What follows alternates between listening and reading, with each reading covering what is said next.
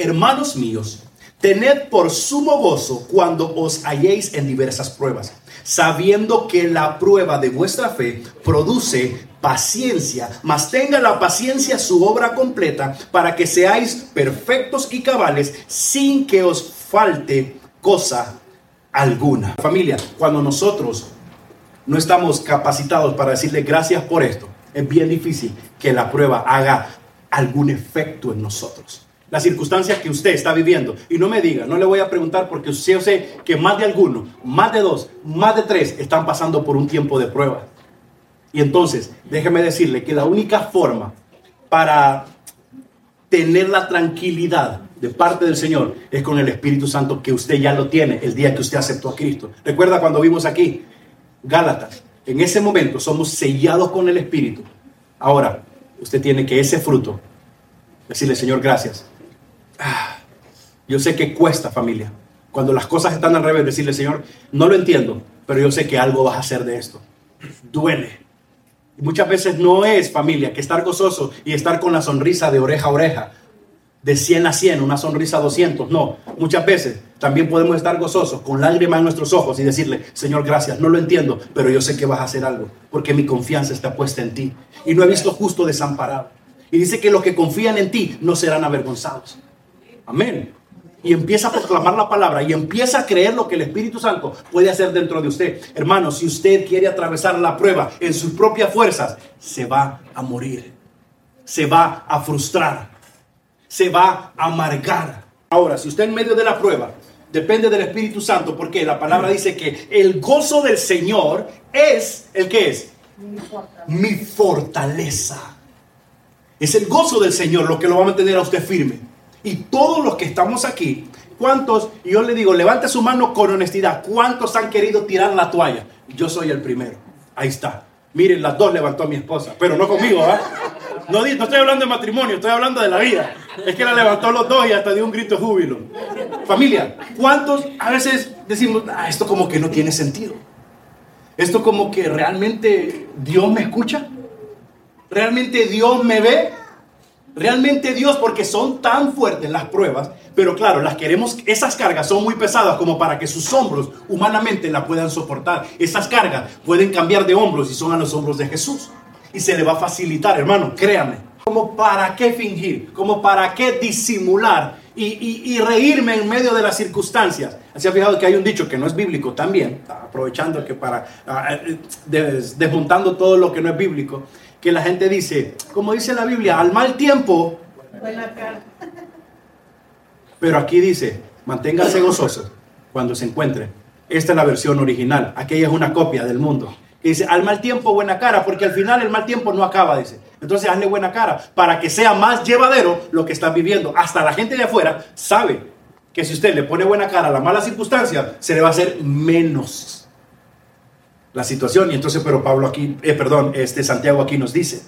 Entonces, familia, pero ¿para qué sirve eso? Hay un propósito. Y mire, el segundo punto dice, el propósito es probar nuestra fe. Y dice, sabiendo que la prueba de vuestra fe produce paciencia. Familia, su fe necesita ser probada. Su fe va a ser probada. Porque algo que no está probado, no sabemos si es auténtico.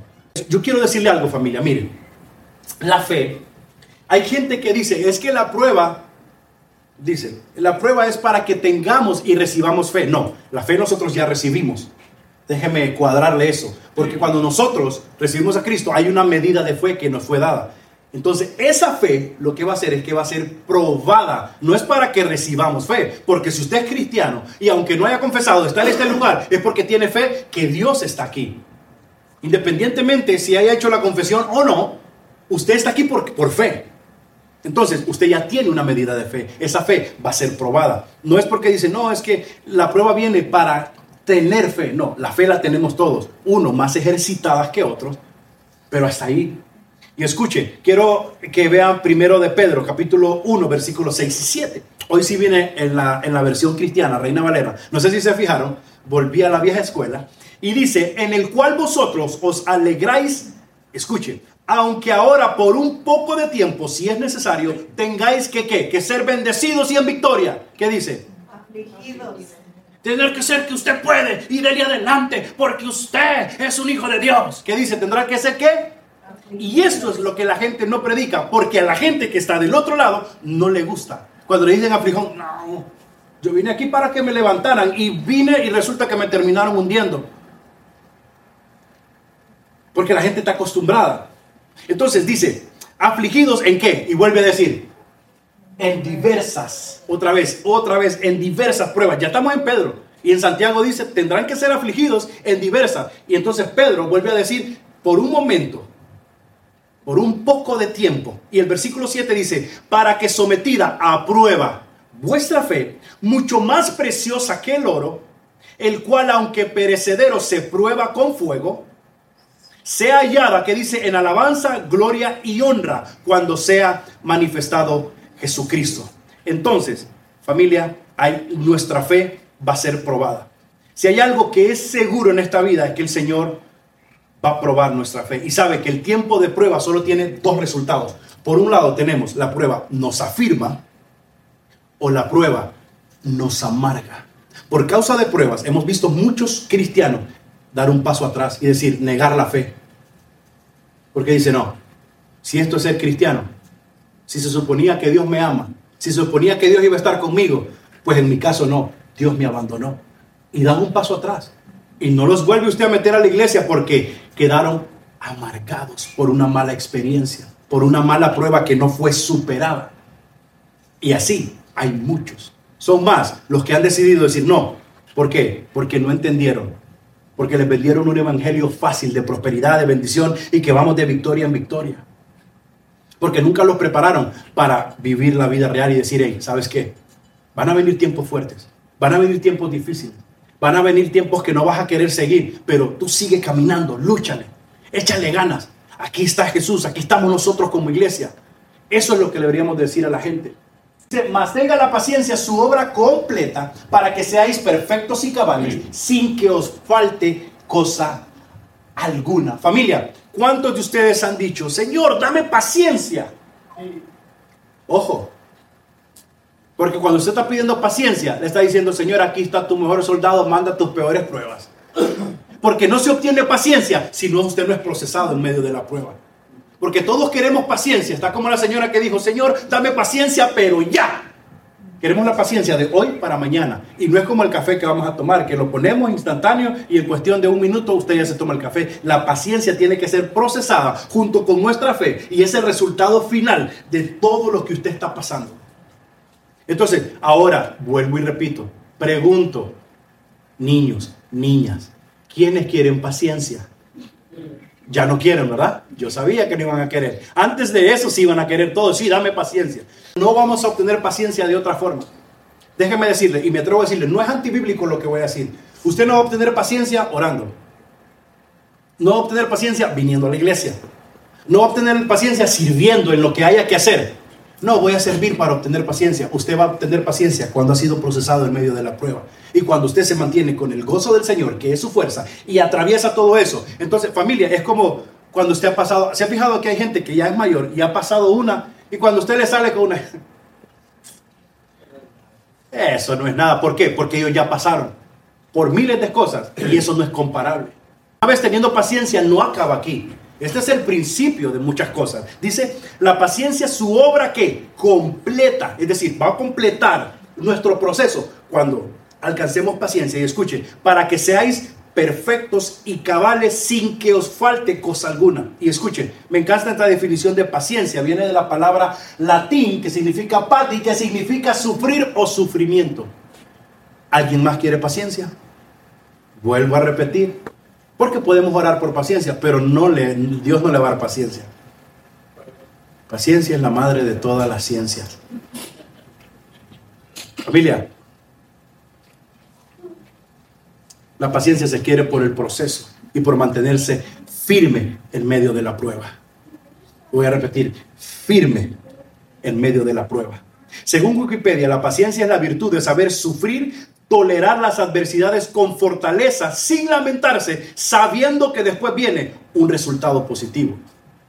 Escuche lo que dice 2 de Corintios, no está ahí, solo escúcheme. 4:17 y 18 dice, porque esta leve tribulación momentánea, vuelve a hablar de un tiempo, empieza pero termina, nada es para siempre, dice, que produce en nosotros un cada vez más excelente y eterno peso de gloria. Escucha la tribulación lo que hace, la tribulación no es para destruirlo. La de tribulación no es para matarlo. La tribulación no es para que se queje. La tribulación no es que Dios lo abandonó, sino que la momentánea tribulación que usted está pasando es para que el excelente y eterno peso de gloria de Cristo sea manifestado en usted. ¿Cuántos dicen amén? Ve, ve la Biblia, ve cómo la Biblia ve la perspectiva desde otro punto. Es el mejor lugar para nosotros. Porque si lo vemos desde nuestro propio punto de vista, nos vamos a frustrar nos vamos a amargar. Si usted ha fijado, ay no, esa persona nació amargado, dicen, ¿verdad? ¿Verdad que nació amargada? Ya le vieron, siempre anda enojado. No, no nació, se amargó por una circunstancia que amargó su espíritu, su alma y todavía no lo ha procesado. ¿Sí? ¿Estoy diciendo verdad o estoy hablando mentira? Y cuidado familia, cuidado con una prueba que amargó su vida. Porque dice el libro de Hebreos Quítense de vosotros toda amargura, porque por ella, a causa de ella, les puede estorbar para que la gracia de Dios les alcance. Y dice, y eso puede hacer que contaminen a quién? A otros. Una persona amargada amarga la vida de quienes les rodea. Tenga cuidado. Entonces es mejor que su prueba sea superada. ¿Con qué? Con el Espíritu Santo. Y hoy vamos a orar. Y hoy le quiero decir que su prueba puede cambiar de hondos pero no huya de la prueba. Pase la prueba porque al final usted va a ser perfecto, cabal. Esto quiere decir que alcanzamos la madurez, el nivel. ¿Sabe por qué hay gente que hay gente, cristianos, que no superaron una prueba y se quedaron ahí, en ese mismo nivel? Y usted no volvieron a ser iguales porque la perspectiva con que vivieron la prueba fue la equivocada. Una mala perspectiva puede tener el resto de nuestras vidas un resultado negativo y nos puede amargar. Y eso, dice la escritura en Hebreos, que puede estorbar. El sentido original de las pruebas que estamos viviendo es perfección, es santidad, es madurez. Olvídese, no, es que el Señor lo agarró conmigo y me quiere destruir. El Señor no lo quiere destruir, el Señor lo ama. Que quiere que después de la prueba usted entienda y saque, extraiga el resultado positivo que hay en medio de eso. Igual, si usted le da mala cara a la situación, igual la prueba no se va a ir. No, es que no sé qué, que la prueba iba a estar. Entonces, ¿quién se hace daño? Es que, es que este. Entonces prácticamente usted se está golpeando contra usted mismo y así va a quedar por años. Dios es bueno. Romanos 8:18, escuche lo que dice. Pues tengo por cierto que las aflicciones del tiempo presente, las que dice, las bendiciones, no son comparables con la gloria venidera que en nosotros ha de manifestarse. Se lo voy a volver a leer. Pues tengo por cierto que las aflicciones, dice Pablo, del tiempo presente no se comparan. O sea, eso que usted está viviendo no se compara con la gloria venidera que en usted el Señor va a manifestar. ¿Cuántos dicen amén? Pablo dice, hey, por cierto, quiere decir, estoy seguro que lo que usted está viviendo hoy, que la circunstancia que está pasando hoy, miren, Pablo, yo lo veo a Pablo en este versículo así como haciéndole, no te preocupes, no se compara con la gloria que ha de manifestarse en tu vida. Ven que hay otra perspectiva, según la Biblia, de ver las pruebas, de ver los problemas, de ver las aflicciones, de ver el dolor, de ver eso que nos amargó, de eso que Ah, por eso, por eso, hermano, leamos la Biblia. Ahí está la riqueza para nosotros. Y con este termino, dicen los conciertos. Según de Corintios 4, del 8 al 10, dice, esto es para nosotros los cristianos. Esto no tiene nada que ver con, con esas iglesias que le van a decir. Aquí yo le voy a decir lo que dice según de Corintios. Afligidos en todo, pero no agobiados. Perplejos, pero no desesperados. Perseguidos, pero no abandonados, derribados, pero no destruidos, llevando siempre en el cuerpo por todas partes la muerte de Jesús, para que también la vida de Jesús se manifieste. Ve que los tres, cuatro versículos que le leí después de todo esto es manifieste, manifieste.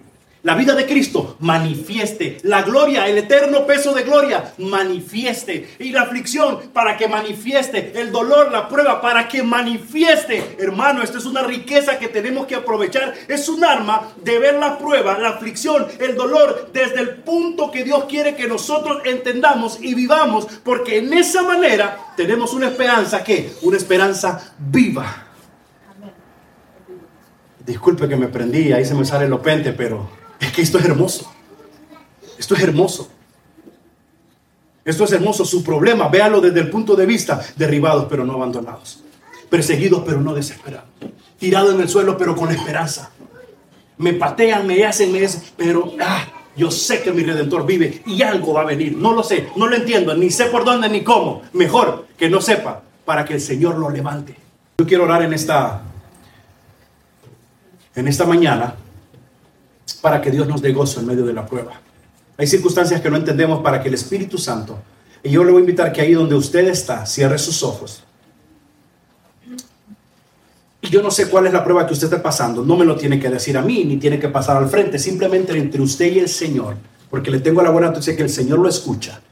En voz baja, en voz alta, en voz audible o, en voz solo para usted, como desea hacerlo, dígale, Señor, aquí estoy y a lo mejor la amargura y la tristeza que aún cargo es porque no he superado alguna prueba. Pero ahora aprendimos por medio de las escrituras que la perspectiva correcta es, Señor, esperando en ti, por medio de tu espíritu, para que produzca paciencia y la paciencia traiga todo el combo completo que necesitamos para ser maduros y perfectos. En ti, Señor. Sabemos que la vida no es fácil la vida no es nada fácil. Pero aquí estamos, Señor. Esta prueba parece muy difícil para mí. Esta prueba parece muy inquietante para mí. Esta prueba parece muy pesada para mí. Pero ayúdame, Señor, aquí estoy. Y confiésele al Señor, no sé qué hacer. No sé qué decisión tomar. No sé cómo hacerlo. No sé qué decir, ni siquiera sé cómo actuar, pero aquí estoy. Ayúdame con esta prueba. Dame la fuerza que mi alma necesita para mantenerme firme. Llámese como se llame esa prueba. En el nombre de Jesús te pedimos, Señor